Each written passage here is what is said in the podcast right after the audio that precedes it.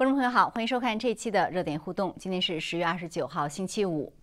继拜登日前称美国会协防台湾后，蔡英文在本周三公开证实，美军有现役人员在台湾协助训练。美台对中共接连释放强硬信息，凸显台海形势严峻。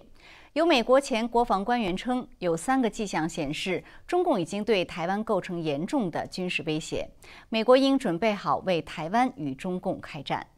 而台湾的国际空间呢，得到前所未有的扩展。目前，台湾外长部呃，台湾外交部长吴钊燮正在欧洲访问。媒体透露，吴钊燮已经在二十八日秘密访问了布鲁塞尔，与欧盟官员会面。这些都是从未发生过的。中共方面日前发布所谓的国防动员体制改革重要决定，备战意味浓厚。好的，今晚我们请来两位嘉宾讨论这些热点事件。一位是在现场的时事评论员唐靖远先生，唐靖先生您好，方飞好，观众朋友大家好，嗯，谢谢。那么还有一位是通过 Skype 和我们连线的政论家陈破空先生，破空先生您好，啊，主持人好，唐先生好，各位观众好，嗯，好的，谢谢。好的，那我们还是请呃现在现场的唐卷先生先来谈一谈这个蔡英文的这最新的采访。呃，唐卷先生，我们看到这个这个在蔡英文最新的这个采访呢，引起了很大关注。我觉得他在这个采访中呢，就是讲了一一硬一软两个话哈。一个硬呢，一个呢，他当然就是说他证实美军呢是有现役人员在台湾协助训练。啊，当然他讲的就是比较谦虚啦，没有那么多人啦什么的。然后另外一个呢，他表示说呃愿意跟习近平对话。呃，首先就是您觉得他证实了台湾驻军，就是美军驻驻军台湾啊，呃，这个释放了什么样的信息呢？呃，我觉得最主要是两方面。首先，第一个，其实我觉得蔡英文他在这次访谈里面，他还也提到了一个比较重要的一个信息，释放了一个重要的信息，就是说他是说我相信这个，如果说中共武力犯台的话，那么美国会来主动的协防台湾。所以他这个讲话，你可以看到他明显和拜登的两次公开的表示说美国会协防台湾，会保卫台湾，就形成了一个呼应。这种呼应，我个人的这个解读，我认为他们应该是私下里经过沟通，是可以这样说的。所以这那么这种它带来了一个直接的后果，就是它其实相当于在向中共施加了一个非常明显的压力，就是告诉你你不要轻举妄动。你不要乱想，我们双方都已经可以确认了，就是如果说是这样的话，我们而甚至双方的最高领导人都公开的把它给说出来了，就是如果你要乱来，那么我们就是可能会要就是一起联起手来保卫自己的，是这么一个概念。那么在这种背景之下，他把这个说是现在已经有美军在在台是吧？美军驻台和美军在台呢，这个概念有一点点模糊，这个其实也是一种模糊战略，我觉得，就是他把它，但是至少就是作为总统，他第一次的把这个信息公开。的把它给说出来，我觉得从某种意义上也可以说，这是蔡英文在切香肠。嗯，这也可以说是一种切香肠的战术，就是他把这个事情，其其实在此之前已经有很多相关的媒体报道了，啊，官呃就是不管是台湾官方还是美国官方，都是保持沉默或者说是含蓄的否认这么一种状态。但现在他把它给公开出来，把一个大家都知道的公开的秘密，其实把它公开出来，相当于他就做成了一个，呃，我觉得他就是做成一个既成事实。嗯，呃，而且它这个里面还有一层含义是什么呢？就是相当于，呃，那个美国政府多次的说了嘛，说是我们对台湾有坚定的承诺，而且拜登本人也两次的表态，说是要协防台湾。那么很多人可能都在，尤其是中共这边拼了造这个舆论啊，这个美国就只是口就是嘴炮是吧？啊，只是口水啦，如何如何？呃，他并不一定真的能够兑现等等。那么蔡英文他其实把这个话说出来，我觉得他其实还有这样一层含义，就是我可以给你，我可以给你提供证据。就是证明美国并不只是嘴头上说在支持台湾，它其实是已经有行动了。那么至于说这个行动的力度有多大呢？他刚才我们说的，他其实是保持一种模糊状态，你自己去猜好了，你自己去想。但是它客观上，它在国际社会上，我觉得它会产生一个效应，就是会让更多的。支持愿意支持台湾、愿意跟台湾发展关系的国家哦，他会有更强的信心。你看，美国不是在说空话，美国是有这个实际的行动的。那在这种情况之下，的确，我们看到就出现这么一个，就是刚才有提到这个局面，台湾的国在国际社会的这个空间反而还迅速的，就是得到了一个拓展。对我觉得最主要是有这么几方面的信息。嗯，所以就您刚才所说，您认为之前拜登？在这个 CNN 汤号中说的是我们会协防台湾，您觉得那个不是口误是吗？就说嗯，或者不仅仅是口误，呃，因为事后台湾呃事后白宫有澄清啊，说我们的对台政策不变啊。呃，我觉得这个其实可以说是一种外交技巧，因为其实拜登，我在我记得他应该至少是三次明确这么说了。第一次是接受那个 ABC 采访的时候，呃，是在几个月前，是吧？他就是八月份吧，大概他就已经有表述过一次。那个时候就是也是白宫出来说啊，这是有可能是属于口误，我们的政策没有变。但是在这一次就是接受这个 C N 的这个节目里面的时候，他其实拜登是说了两次。他第一次是接受一个观众的提问，他就很明确的说：“是的，呃，我们是会啊这个保卫台湾。”然后第二次接受这个主持人再次问到的时候，他又再，所以他这肯定就不是口误了。嗯，那么我觉得他是这么一个情况。但是之后呢，这个美国官方啊，白宫又出来往回拉一拉。其实你可以看到这种动作在蔡英文身上同样是有出现的。蔡英文他这次不是公开说了，正是有美军在台湾的时候，对，回头马上你看国防部长邱国正不是立即就出来说嘛，说啊这个只是一些少数的这个训练人员和这个美军住在台湾呢还不是一回事儿，呃，两个不同的概念。对，你可以看到它都是一种相似的手法，就是说最高领导人通过媒体的这种方式。把一些敏感的信息给传达出去，把他们想要警告中共的一些信息，他把它明确的传达出去以后，然后再由官方正式的，哎，我把它往回来拉一拉，就是说先清晰之后，然后再回到模糊，这个就是我我把它叫做叫做模糊之中的清晰化，或者说叫做清晰化之中的模糊。你可以看到，他这个就是一种外交技巧，通过这种手法达到，就是既警告了对方，同时呢又给自己留下一定的余地，这么一个目的。对，对，其实其实现在他是在一种，我也是觉得在战略清晰和战略模糊之间的一种，呃，一一一种一种中间的一个一个什么地方？你不能用任何一个去定义它，甚至有人说现在是一种建设性清晰啊。那等一下我们再来谈这个，但是我就想说，呃，就是一个很关键的问题，就是说，呃，拜登和。蔡英文或者说美台相继发出这种相当强硬的信息，哈，或者是比较明确的信号，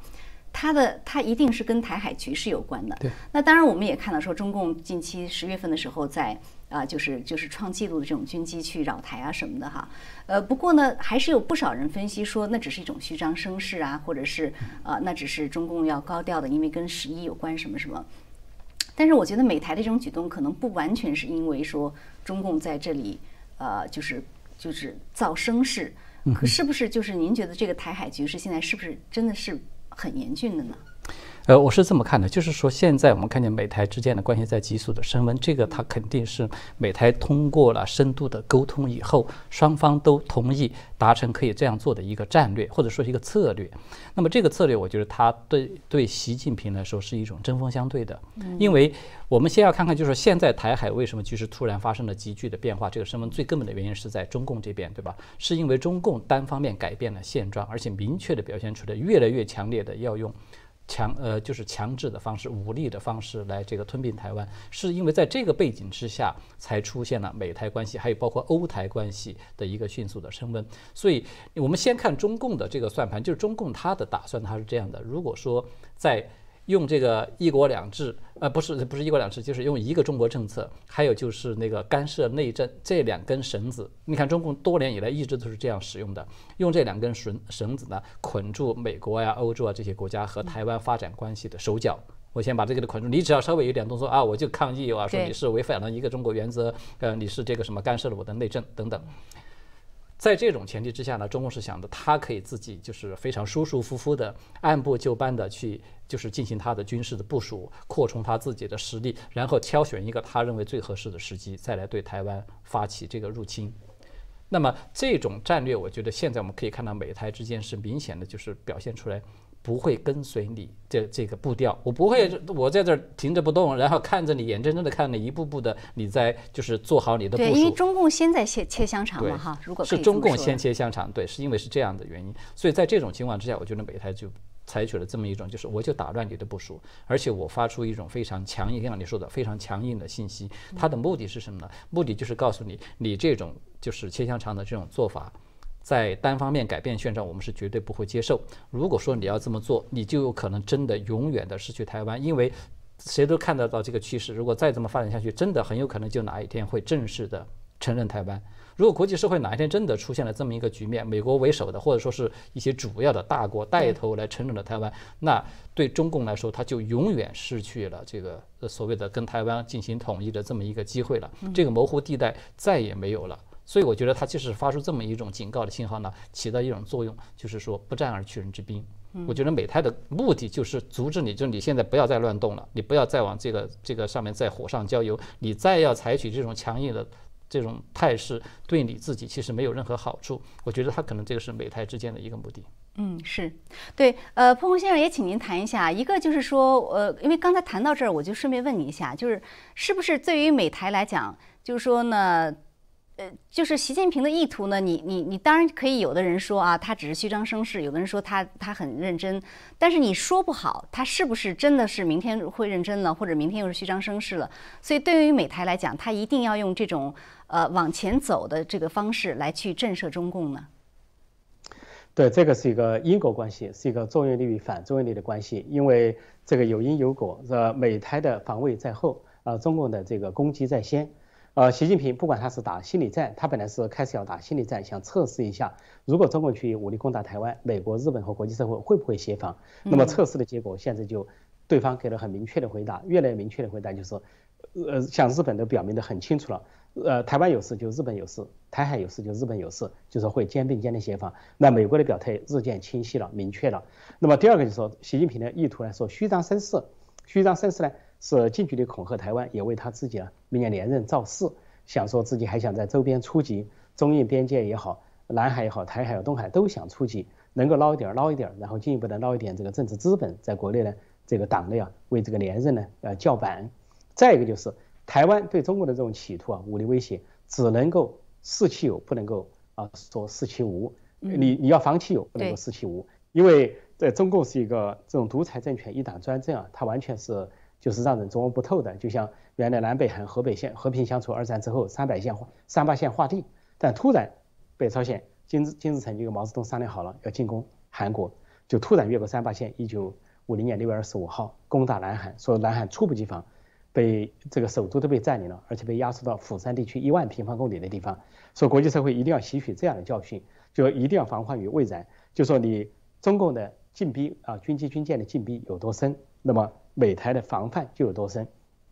就这里面，就像刚才提到这个切香肠，说切香肠其实也是先是习近平和中共当局的切香肠。他们说外交领域封，呃，各各打那个隔喉战，割台湾，抢夺台湾的邦交国，然后在军事上蚕食，经济上去制裁什么凤梨啊，这个那个，最后是步步进逼，这就叫切香肠。但是台湾也反过来切香肠，就在这个机会，台湾是说中国这个词啊，危机危险也是机会。对台湾来说，机会就是两个，一个就是拓大幅度的拓展国际空间，赢得国际的支持，要大声呼喊，让国际社会知道台湾的危险，而且是民主政体。台湾的危险就是整个民主体的危险。台湾的这个如果说被中共抢占的话，就整个世界的一个缺口被打开。另外一个，台湾在这个时候加强自卫能力，一方面从美国不断的进购先进呃军备，另一方面台湾不断的自己研发先进的军备，包括就是中程和长程导弹，所以这些都是。在台湾在危险中抓住了这个机会，所以啊，总的说来呢，是中共和习近平挑衅在先，啊，台湾和美国防防卫在后，这是一个明确的因果关系。嗯，那您怎么看这次蔡蔡英文接受采访？呃，就是他讲的这些话，呃，他他试图发出什么样的信息，然后起到什么样的作用呢？蔡英文这个讲话放出了两个重磅信息，都是首次，就作为台湾总统首次说。美国有军队在台湾，啊，然后打一个圆场，说可能没有外界想象的那么多，这就释放了一个信息。另外，作为台湾总统首次表明坚信美国会协防台湾，那么以前他们都不做这种明确的表态，都是绕着圈走，就跟唐安生刚才讲的一样，这个美台是协调好了，毫无疑问这是一个协调性的动作。所以，呃，不过呢，在这个协调性的动作的时候，啊，蔡英文也说愿意坐下来跟习近平谈，他过去也一直这么说，这说明什么呢？就说战不是台湾的目的。坐下来和平才是目的。我们是以实力防范中共的进攻，但是大家和平和谈才是目的。所以对民主国家来说，民主意味着什么？意味着平等，意味着尊严，意味着和平。而专制意味着什么？意味着暴力和战争。所以共产党迷信的就是拳头，就是铁拳，对中国人民用铁拳，对其他的国家和地区也用铁拳。所以他通过暴力起家，暴力维持，暴力是中国的本质。而对外关系上就表现成战争。嗯，那么民主的本质是什么？民主的本质就是大家和解，大家是共存，就是互相尊重，互相平等。另外，民主就意味着和平。说世界上呢战争、区域冲突或者世界大战，没有一个是专制呃民主国家发起的，都是专制国家发起的。所以，呃，蔡英文在这里啊，也用中中国那边的说法叫做一手硬一手软。一手硬就是我们有实力，台湾和日本已经下定了决心，日美国下定了决心要协防，就美国下定了决心要协防台湾，而日美台台湾呢下定了决心坚强防卫自己，有力的反击。那么另一手软就是说，我们还是和谈，两岸虽然不同，不同的价值啊，不同的这个地域，海峡两岸，但是愿意坐下来和谈，只有和谈才是出路，因为这对不仅是有利于台湾人民的福祉，有利于中国人民的福祉，也有利于整个世界的福祉。所以这也可以显示了民主领导人的高度和风度和胸襟。嗯，那所以现在蔡英文已经证实了哈，美军在台湾存在。那中共方面呢，现在就是当然是很很很，呃，可以说是骂骂这个台湾什么什么挟洋自重啊哈，然后你这个呃独立是死路一条啊等等啊。但您觉得中共有没有什么具体的应对方式呢？还是说他其实对这一点他也有点无可奈何？啊，中共是这样。首先呢，他说咸阳之重，他实际上正在咸阳之重。比如拉着俄罗斯搞军演呢，还跑到日本去走一圈呢，还有这个这个跑到这个中国丢失土地的地方啊，弗拉迪沃斯托克就海参崴，人家叫做征服东方去搞军演，上进可以说上权辱国，咸阳之重啊，或者说是这个呃叫做什么呢？叫做啊崇洋媚外，对俄国来说，所以他没有资格去指指控台湾。另外呢，他说这次。中共对蔡英文的讲话，预料之中呢就是国台办啊、外交部还有这个媒体《环球时报》都有跳脚，但中国高层没有跳脚，是因为中国高层已经不知道怎么办了，因为他画了很多底线、红线，不好意思再画了。那么这些跳脚的一个中心思想就是说，像《环球时报》代表性的说，说是公开玩火，意思就是说，你公开说出来了，那我们中共就没面子，下不了台阶了，我们就不得不有所反应。你如果是秘密的玩火，私下玩火，倒也算了，我装作不知道。因为中国来说，对台海发生的情况，他都知道。比如说，呃，美国的军舰、法国军舰、英国军舰、德国军舰、加拿大军舰都在过台海。如果你最好不说，你说出来啊，中共就觉得，呃，在中国人面前交代不行。因为中共主要是为国内政治服务，而习近平为他个人的权利服务，所以他想的是怎么忽悠中国老百姓，怎么巩固自己的江山，就跟金正恩一样，他怎么把自己的二千三百万、二千四百万北朝鲜人民忽悠住、弄住，是他的主要的目的，对外都还是次要的。所以呢，他就说你公开玩火，意思就是说，那我们就不得不有所反应。但另一方面来说，实际上公开完火的大家都知道是中共，中共玩火才完成了这么一个格局，就是美台联盟更紧密了，而日本也愿意协防了，更多的国家声援台湾了。那么国际台湾的国际空间打加大了，欧洲议会发表声明，嗯啊支持提升台湾，而且要派代表团来，而欧洲也公开的接到了台湾外交部长的访问，这都是划时代的。所以这个情况下呢。中共是玩火者，玩火者必自焚。不过呢，《环球时报》主编胡锡的反应呢，就说明中共已经没有红线底线了。他说，有人说我们什么时候开打，或者说我们是不是要修改红线？他说，相信国家，相信国家，还说主动权在我们这边，时间在我们这边。其实这个话谁都可以说，台湾也可以说时间在我们这边，对不对？也可以说主动权在我们这边，谁都可以这么说。所以呢，他就已经，呃，这个胡锡代表的中共啊，就已经输的，就是这是按中国网民说，你已经没底线。就说你说人家在什么挑战底线、穿越的底线，已经突破底线，其实是中共自己在突破底线。一方面是突破台海平啊和平的底线，另一方面是突破了自己所设的底线红线。所以呢，这个胡锡进最后退到什么地步呢？原来说美国军机降台湾，台海战争打响；说美国军人出现在台湾，台海战争打响。啊，最后呢退到说哦，出现了二十四个人，怎么不来二百是二百四十人？说二百四十人就打响。那人家如果二百四十，那就是二千二千四百人。还有一回，人家一个美国议员登出说美国驻外驻军，不知道是失误还是真实的，就登出说驻台湾驻军三万。这个胡锡进就说，哦，驻三万，那我们中国一定要有反应了。一说二万九千九百个，我们都不反应，三万我们就有反应，就是数量上做文章了。他这他自己就知道，这次胡锡进和环球时报的言论就是意思，我不好意思再画红线了，不好意思再画底线。他上次就说了，上一回说美国出现驻军的时候，他就说。呃，胡锡进就说，说该说的话也说了，该警告的也警告了，现在就只能看行动了，看谁的行动。他恨不得自己当总书记，总书记应该不姓习，应该姓胡，他恨不得取而代之，就说你怎么不动啊？你不是讲那么多大话吗？他就不知道，上面的是为一党专政服务，某些人又为个人的权利服务，不见得会轻举妄动。当然也不能说他不会轻举妄动。所以呢，中共呢反映在意料之中，但是中共实际上有些无可奈何。不过有一点，中共想攻东沙岛。他想打一个外岛啊，他现在战备是觉得美国可能不想战争升级，呃，这个外岛这个东沙岛离中国近一点，离台湾远一点，是南沙群岛的一部分。但是呢，如果说他要打东沙岛，美国可以打他在南海的七个人造岛，因为那个是国际法庭的裁决，他违法的，所以台南海战争也可以打响，也可能跟台海战争同时打响。所以中国的任何一个算盘，应该说美国啊、台湾、日本和周边的国家已经都在这个计划之中。嗯，但就是很多人现在在问哈，说其实台海这个局势啊，说美国的这个战略模糊政策是不是已经呃过时了，已经没有办法去应对现在这个复杂的局面了？但是我觉得现在它其实已经不是完全的战略模糊了啊，就是它它一点点移，您觉得它会不会越来越向战略清晰移动，甚至真的就是说？像呃，美国的一个前国防官员，他就说，他说美国应该明确，就是说我们会呃保卫台湾，甚至他提到了很多具体的，说这个把潜艇、把天上的飞机啊、潜艇都都打下来什么的，呃，就中共的呀，您您怎么看呢？前几天，当拜登在这个 City Hall 呃市民大会上讲了那个话，回答大学生说，呃，是否协防台湾？他说 Yes and yes，会的，会的。最后他又回答这个记者提问说，你的意思是不是啊？中国攻打台湾，美国会去协防？他的回答就说：“他说，Yes，we have commitment to do that。我们有承诺做那件事情。连续两句，当时我就解释说，拜登呢不是无心之失，是有心而为，是不是说战略清晰、战略模糊的问题，是战略真实的问题。他把战略真实说出来了，所以他前后几次，包括阿富汗撤军的时候，当中共就鼓噪美国对台湾会像阿富汗那样打心理战，他就做了明确的表态，说台湾不一样，台湾是美国长久的盟友，跟日本和韩国一样的地位。”就说是我们的盟友受到攻击，我们当然会捍卫盟友。所以实际上是，实际上他把美国的战略真实拿出来了。战略真实应该不是这一届总统，应该好几届总统就有这个战略真实了。至少在川普时代也有这样的战略真实。当时川普的回答是说，有人问他啊，对台湾怎么样？他说我不说，我不会在这个场合说出来。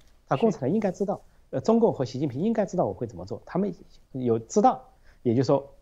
肯定是我要强势的反应的。所以呢，这个这个就是。啊，现在已经不是战略清晰、战略模糊，是把战略真实说出来。所以就是当白宫或者国务院啊在打圆场的时候，这就是进两步退一步，就这是一个，当然唐先生讲了，外交技巧、外交战略啊、外交辞令，就是我进两步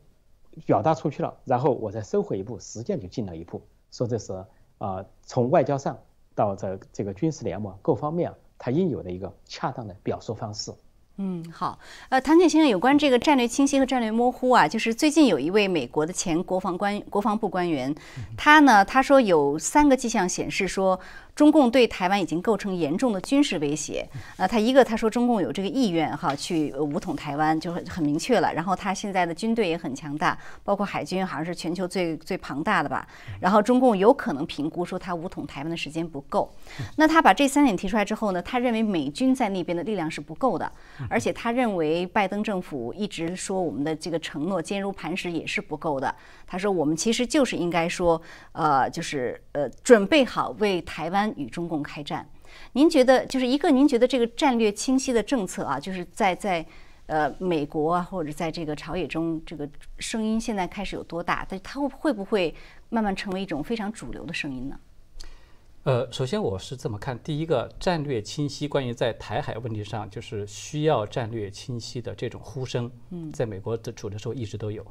呃，尤其是以共和党这边特别多，但是至少在目前为止，我觉得可以看到，啊，美国政府官方公开的表态仍然是坚持说我们是保持战略模糊的，我们不会，诶，就是非常轻易的就说它是一个战略清晰。但是我觉得这个里面涉及到一个非常有趣的概念，就是对战略模糊本身它的内涵，我们发现它在发生变化。嗯。就是在以前，我们都知道，就是呃，我们可以看到现在美国政府的很多的所作所为是明确的，在从这个模糊一端向这个清晰一端在移动，对吧？它还没有最终达到彻底的清晰，这个移动的过程大家都看在眼里，非常清晰，非常清楚。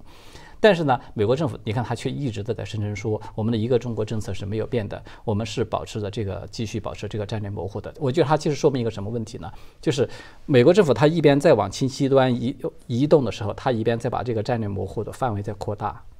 也就是说，战略模糊的那个内涵本身没，因为这个一个中国政策这个模糊，这个战略模糊的解释权现在是在美国政府的手中，所以美国政府我我就可以告诉你说，我是战略，虽然我做出的是一个大家都认为是战略清晰的动作，但是美国政府他仍然公开的说，哎，我这是一个战略模糊，我这是符合一个中国政策的。最典型的例子就是我们看到，比如说美国的三大动作是吧？第一个是美国的军机落台，这是，还有第二个就是美国公开的支持说这个台湾可以支持台湾参与联合国。的系统，还有就是刚刚才出现的，就是公开的证实了，让蔡英文公开证实说是有这个美军在台湾。这三大动作你要放在几年前，放在过去，每一个都是已经实实在在，绝对是突破了红线，踩了红线了，被认为是会战略清晰的这么一个举动。但是你看布林肯怎么说的？布林肯说我们所有做的这一切，我们全部都是符合一个中国政策的，对对对，符合这个我们台湾关系法，符合什么六项保证的，全部都是。所以你就可以看到，美国这边它其实对这个战略模糊的定义和内涵本身就是在变化的，而这种变化它非常有意思，它和中共这边也是相当也是对应的，是因为中共首先自己也是改变了这个战略模糊的这个含义。比如说，就很简单的、很很典型的例子啊，就是说中共我们都知道，过去在马英九时代，中共对台湾是一直是说的是我们可以就是一个九二共识嘛，一个中国可以各自表述。没错。这个是过去真正的，就是说九二共识的内涵。但是你看到习近平上台以后，他自己把这个内涵给改变了，就是只有了呃九二共识，只有了一个中国，没有了各自表述。就是明显的，比如说台独这个概念，台独在过去其实大家都知道，真正在过去的指的台独是指，比如说台湾，嗯，就是抛弃了这个，放弃了中华民国，对吧？以台湾共和国啊，或者以其他什么的名义来宣布独立，那个才是真正意义上的台独。但是现在你看，中共自己已经把这个内涵改变了，变成什么呢？你只要一提中华民国，他都说你是台独。连中华民国那个就是这个青天白日旗是吧？比如说在那个航空公司的这个航线上面显示出这个旗，他都要说你这涉嫌台独，你不不准不准不允许你显示，你必须得给我拿掉。嗯，连这个台湾的这个就是运动员说一声这个我是这是我国的选手是吧？那个像那个张钧甯写了一个那个论文，多少年以前说的这个用了一个我国两个字，都要被说是你是在搞台独。这个就是你中共自己已经把这个台独也好，把这个什么一中。一个中国各自表述这个内涵，你自己先改变了，嗯，所以这种你自己说白了就是你自己把事做绝了，你不给别人任何的这样的一个出路，那当然，那台湾这边就自然就包括美国这边也就是一样的，我们也同样可以把这个战略模糊。你本来以前这个是比较模糊的，一个中国究竟是指的中华人民共和国呢，还是指的中华民国呢？这是一个模糊地带，你们可以各自表述，这就是模糊。你现在你自己把它清晰化了，好，你清晰化，那美国当然同样也就只有。信息化，但是美国同样可以采取这种方式，我们还是保持模糊的。我行动上在清晰，但是。我的声明，我的这个就是我的语言上面，我还是依然保持模糊。我们可以看到它是这么一个状态。是，我觉得两两个，我想提一下，一个就是刚才彭先生提到的这个因果关系啊，要搞清楚，确实是中共在先，美台在后。另外一个，您说到这个模糊本身的范围扩大，我觉得真的是这样，因为台湾关系法说的是，如果任何改变台海现状，美国会严重关切。严重关切并没有说明是是什么东西。对。严重关切，我出兵也叫严重关切。对。所以其实它这个本身的范围是非常。广的，我觉得可能就是现在很多人就是他不要拘泥字面本身的他怎么叫，其实其实是一个看行动的时期哈。但我觉得从另外一方面讲，也请您解读一下，就是在习近平这一边，呃，他是不是真的是在备战？因为我们看到最近呃他出的最新的这个中共出的这个叫还挺挺长啊，反正就是说呃国防动员体制改革吧，就是这么一个东西。我读了一下他那个呃，就是一个短的声明，呃，并没有说是什么样的改革，他好像只是说原本在那些法律中的呃有关国防动员啦、什么人员动员啦、经济动员的那些东西，好像现在就是要都听党中央的，是吧？就是原本不一定适用。您您给解读一下。呃，他是这个意思，就是他说涉及到总共四部法律。四部法律里面总共有六个类别的相关的很多的规定了，反正就是所有涉及到他点了名的涉及到这些相关规定呢，他是说它的适用性会要进行调整。你对什么叫做适用性进行调整呢？调整的意思就是说，从现在开始起呢，要一切以这个三个单位，第一个是党的中央，一个呢是国务院，还有一个是中央军委，这三个单位以这三个单位，党中央排第一嘛，国务院第二，然后中央军委第三。以这三个单位发布的这个指令，或者是政令，或者是军令，以他们这个为准。那么其实换呃换句话说，就相当于他把刚才所提到的所有这些关于国防动员方面的很多的条款、很多的规定，就是实质上相当于宣布它暂时的无效。搁置了，对，暂时的搁置，暂时的搁置，一切都以只是听这个中央的发布的这个，就是说白了，就是以行政的命令来取代了法律，一切都以行政命令为准了。因为他如果说这个法律呢，就是我觉得他在背后有一个原因，可能是呃，就是现在习近平他已经发现这个国防动员方面的很多的这些规定啊、条款什么的，可能现在他用起来不顺手，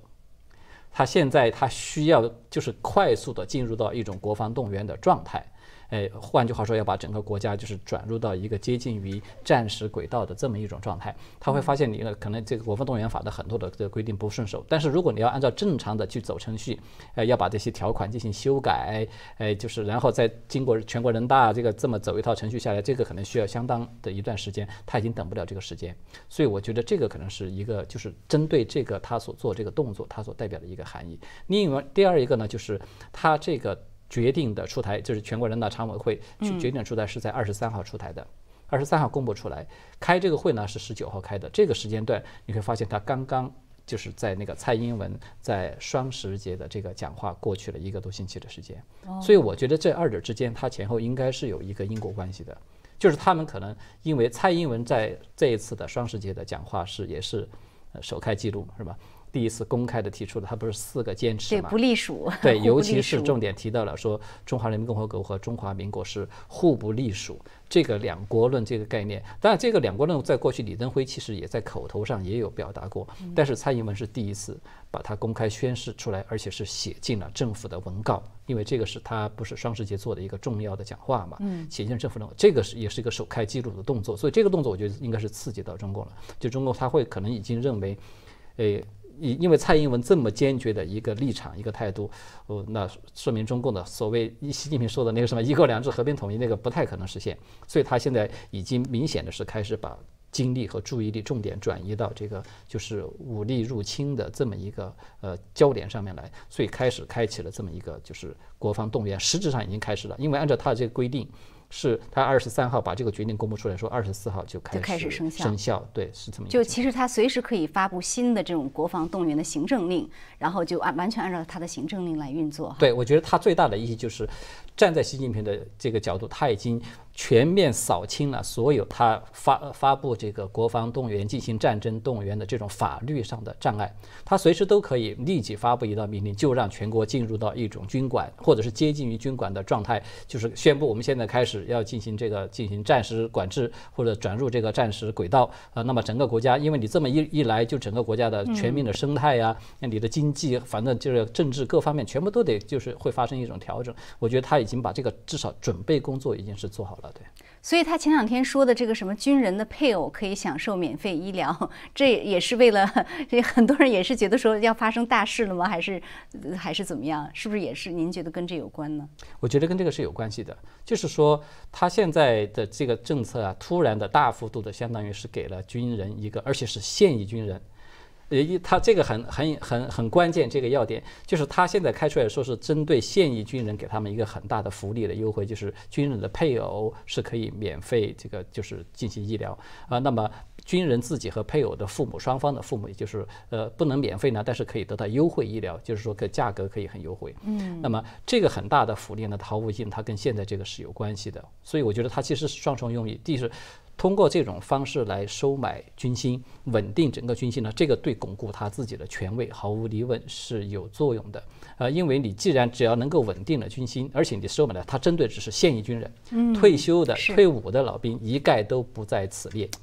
所以呢，他就你就可以看出来，他真正的目的并不是说是拥军优属，是吧？对，看上去这个政策是一个像过去的那个拥军优属的这么一个政策的升级版，但是实质上它并不是真正意义上的拥军。他只是收买他们来作为他自己现在对内呢，他可以需要在维稳、需要镇压的时候，他可以使用他们。那么对外呢，如果说他在需要发动战争的时候，就是刚才我们说的，他开始进行国防动员这么一个情况之下，他必须要给这些军人，就是首先一个大大的福利，就是当然天底下没有白吃的午餐了，就是这么一个情况。嗯，是。那彭红先生，您怎么您您怎么解读呃，就是呃新通过的这个国防动员体制改革这么一个东西呢？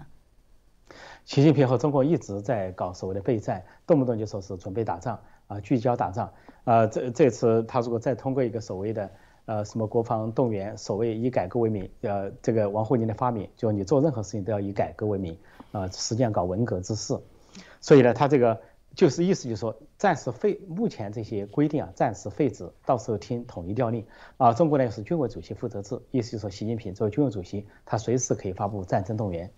那么另外一个就是。关于那个军人呃家属医疗这个免费的事情，倒反过来证明呢，军心不稳，军心动摇，尤其西部战区明显表现出啊反战厌战反袭的情绪，说这个时候是一个收买，收买的时候其中也是有目的，说穿了就是说说为聚焦打仗啊，说是呃为战争急需啊什么官兵急盼所实行的这个政策。不过网民也说的回应的很好，很多网民说，你既然人都打死了，这个免费医疗还有用吗？或者说人都打残了，缺缺腿缺胳膊？加速免费医疗还有意思吗？所以这一招呢，究竟能起多少作用也很难说。呃，所以呢，这也可以看出啊，这个呃呃中共这边为什么被网民叫西朝鲜？因为这个是北朝鲜先军政策的一个翻版，就是金家就是优先照顾军队，一百一十万军队养活，所有的政策向军队倾斜，所有的资源钱向军队倾斜。现在习近平也搞这一套，一直抄金正恩的作业，抄到的就是先军政策也抄出来了。也这一刻也可以再延伸的看，看出最近一段时间。为什么习近平啊这个当局啊要扫荡各个行业，扫荡企业界，扫荡金融行业，扫荡教培行业，扫荡明星，扫荡影视？因为搜刮钱财，钱财搜刮上去之后啊，收归国有，收归党有，收归习政权所有之后，现在用途来了，其中的用途就是用于军军队，给军队免费医疗，然后加强军队的这个福利待遇和装备，用物资这个来刺激军军人啊。特别其中提到一个说，这个有一个技巧，他说的这个配偶的父母可以享受啊。呃，配偶军人或者他说的是军官或军士的父母，或者是配偶的父母可以享受优惠医疗的时候，没有说兵人，因为中共现在学外国的兵制，还有个列兵，现在列兵制还是军士，什么几级几级，也就是说让这些一般的兵啊，刚入伍的这些兵啊，义务兵啊什么的，有一个往上爬的这么一个心思啊，你一等兵、二等兵、三等兵什么，然后是军官，那么你就可以享受更多的东西。所有这些都是运作它的技巧。不过呢，如果以物质利益来支撑呢，就说明中国军队已经腐败了。那中国最早号称是穷人的军队，号称是穷棒子精神啊，号称都是艰苦奋斗。那么打江山就跟明朝初年啊，这个这个啊明朝的军队，或者是朱元璋的军队，或者是清朝的初年八旗子弟杀遍天下无敌手一样。当时的中共也就是那么回事。但是现在中国呢，到了末期，到了末期靠物质刺激，就跟明朝的军队到了末期啊，没有物资，没有军饷就不出兵了。呃，满清末年。每战必败啊！八旗子弟也好，北洋水师也好，跟英法联军，跟这个呃这个这个八国联军或者跟日本都是每战必败，因为你腐败了、堕落了、买官卖官了。同样是当时的八旗子弟就不行了。所以今天这个收买政策也说明中国的军队腐败了，军队和军官和将领呢是买官卖官、贪贪腐，那军士兵呢都是百分之七十是独生子女。他自己不想死，家里也不想死，说为什么中印边界冲突他们一败再败呢？嗯，说美国就有个评论，美国的媒体说，因为中国士兵想以最低的成本来换取生命，最低的成本就是投降。说最后一战被印度呢俘虏二百人，然后经过谈判才放回来，非常狼狈。就中军心已经涣散，却非要让这个军心啊这这样的军队去打仗，所以我认为呢，对习近平对这个中国来说真是凶多吉吉少啊。嗯，是之前也有人分析说说这个习近平他这个对于呃国内各各种这种的私营企业啊行业的这种这种整顿，对经济上的造成这种严重的打击，甚至一种自杀行为，所以很多人就觉得说他是一种好像在进入这种战战时状态，所以就也有很多人担心他会不会在二十大之前就 就开始有所行动，对于台湾这个这不能排除是吗？是因为我们看到。其他民主政府，美国也好，日本也好，台湾也好，在大瘟疫期间啊，都拿出钱来去啊帮助人民，直接给人民发现金，因为有人失业了，有人贫困了啊，有人这个个没工资了等等，那么有人又受受制于疫情呢，就困在家里，但是中共收刮了这么多钱财，没有给人民发一分的现金，就说明他们收刮钱财的目的不是为了人民，收刮钱财是为了这个政权，为了打仗，为了打仗的需要。甚至于最近发生的两个中国的怪事啊，都可能跟打仗相关。一个就是停电、缺电、限电，那么这个呃很多人都做各种解释，煤炭等等，我就不重复。嗯。那么还有这个所谓的激光武器，但是其中的原因就是。你如果战争一开始，迟早会停电、限电、断电，不如早点适应，就是一种军事演习。同样，为什么现在中国国内到处都是爆炸、火光，莫名其妙、很整齐的此起彼伏？那么可以做多种解释，其中一种解释也可以说是战备训练。反正到时候肯定是到处都是爆炸、火光，因为美台不可能把战争局限于台湾岛、台海，一定会把战争拉到中国腹地。那么到时候是到处爆炸、火光，你不如提前适应。所以从这些整体来说，气氛非常诡异。就说明呢，这个习近平的确在备战，说不排除啊，他这个吃了秤砣铁了心，要在二十大之前孤注一掷，为了自己连任，为了自己这个所以红色帝王给自己的皇冠上染血啊，用这个士兵的血染红他的皇冠，来一个孤注一掷，铤而走险，甚至于粉身碎骨。那如果他真要那么干的话呢，我相信啊，这个恐怕干倒的呃不是对手。这个胡锡进说鱼死网破，说只有你们死没有网破，恐怕胡锡进说只有共产党死。没有什么网破。嗯，好，呃，很快，唐简先生再问您一下，就是因为我们刚才谈到台湾的这个国际空间嘛，呃，这两天这个台湾的这个外长吴钊燮就在欧洲，而且呢，媒体报道说他密访了布鲁塞尔，呃，会见了这个欧盟的官员。其实他访问欧洲啊，去捷克啊、斯洛伐克，就整个的这些都是过去从来没有发生过的哈。这这一行，呃，很快，请您谈谈您您怎么看它的意义呀？它的确就有点像，就是我们通常所说的一个名字叫做破窗效应。就我们可以看到，明显的在台湾这个问题上面是立陶宛首开记录，是吧？对。呃，和这个台湾建立了一个，就是说设立了一个代表处，建立了一个，其实它是非官方的关系。但是中共都已经觉得跳脚啊，这个破破口大骂，觉得不得了了。然后你看见紧接着就是现在，呃，吴钊燮率团去访问了捷克和斯洛伐克，然后甚至进而扩大到了去访问欧盟。这个就是非常明显的，它客观存在的一个，的确是这么一个破窗效应，就是有了第一个之后，那么陆陆续续会越来越多的国家开始和台湾恢复，甚至是加强这种非官方的联系，这个是第一个。第二个呢，就是我们看到，虽然现在台湾的国际社会的这个空间得到了一个非常大的一个扩展，但是其实你无论是台湾跟这些国家也好，跟立陶宛也好，还是跟欧盟也好，其实它都还是局限在。非官方的这么一个形式之内的，换句话说呢，它其实并没有超出一个中国政策的这个范范畴，所以中共现在好像这么非常失态的，就是啊这个破口大骂也好，还是说这么去进行攻击也好、警告也好、进行威胁，他其实这个是原因，是因为中共自己，就像我们刚才说的，是中共自己他把事情做绝了，他自己把这个本来过去其实是有一个模糊地带，他自己把这个模糊地带给抹杀了，把他自己的红线呢往前大大的移动了以后。结果逼得别人没有路走了，那别人就只好踩着你的红线走。就是你，你把你的红线把这条路整个这条路全画进去了，那别人没有办法，只好踩着你的红线走了。他是这么一个关系，所以他这样一来，其实让中共自己陷入一种非常尴尬的境地。他现在呢，不断的说你这个踩我红线了，你那个踩我红线了，但是他又不敢进行反击，因为中国他现在确实没有太多的这种嗯手段，他没有太多的牌。他除了进行军事上这个进继续的进行恐吓以外，在经济上，他其实无论是在对台湾还是对欧洲，他都不敢、不太敢采取就是过分这种严厉的制裁的措施，因为这个会给他自己造成第一对他自己造成很大的伤害，第二很有可能会把台湾和这个欧洲推得更远，让他们的关系更加的紧密。所以他现在其实是比较尴尬的，不上不下的。那么同时我们可以看到一个很宏，我们就是退出来啊，宏观的可以看到一个非常有趣的现象，就是。现在中共对台湾的这种打压呀、封锁啊，这样力度是空前的，是可历史上是最高的。但是你却看到现在台湾的国际空间的获得的这种认同、